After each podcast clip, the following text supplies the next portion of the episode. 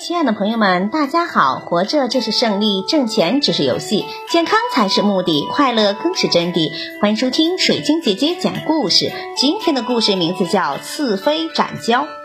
楚国有个名叫刺飞的勇士，他在韩遂这个地方得到了一把宝剑，在回乡途中，乘船到了河中央，有两条蛟龙左右围绕着他们的船。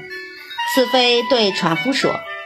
你曾经见过被两条蛟龙缠绕住的船上还有人活下来吗？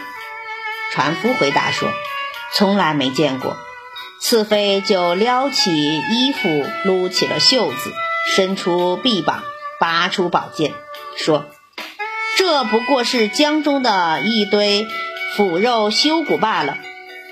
如果放下宝剑，保全自己。”我活着还有什么意义呢？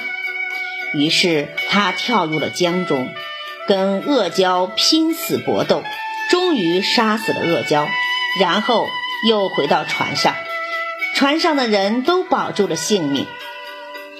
刺飞杀蛟的故事告诉我们要不畏强暴，要有敢于斗争的勇气和自我牺牲的精神。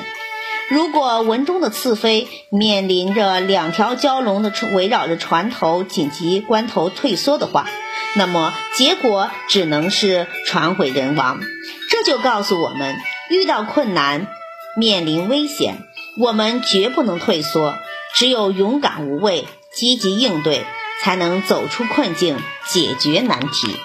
感谢收听，再见。